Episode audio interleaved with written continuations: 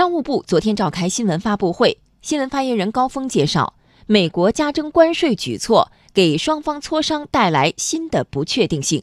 中方正研究有针对性措施，帮助企业应对可能的困难。来听央广经济之声记者童亚涛的报道。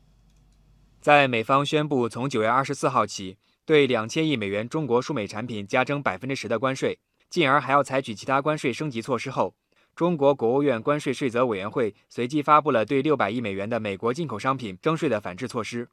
在昨天的发布会上，高峰重申了中方立场：美方执意加征关税，给双方磋商带来了新的不确定性。希望美方拿出诚意和善意，采取令人信服的手段，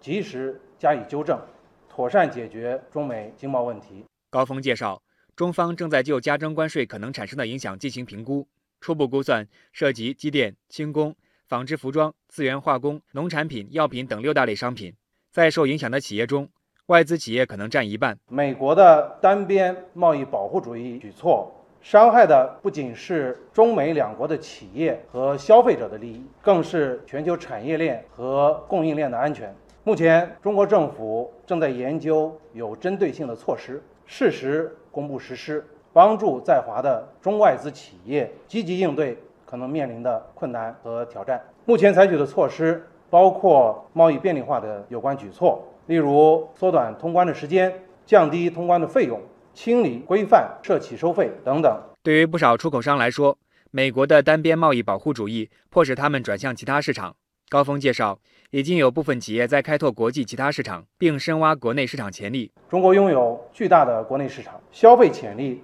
正在不断的释放。一些外贸企业，包括外资企业，开始在开拓中国的国内市场。这是企业的自主选择，也是市场作用使然。对于有外媒质疑中国采用货币贬值等方法刺激出口，应对中美经贸摩擦带来的冲击，此前中国央行等有关部门予以驳斥。在昨天的发布会上，高峰再次表达了中方立场。中国一向坚持市场化的汇率改革方向，恪守 G20 公报精神，不搞竞争性贬值，也不会将人民币汇率作为工具来应对贸易摩擦等外部扰动。未来，中国将继续深化汇率市场化改革，增强人民币汇率弹性，保持人民币汇率在合理均衡水平上的基本稳定。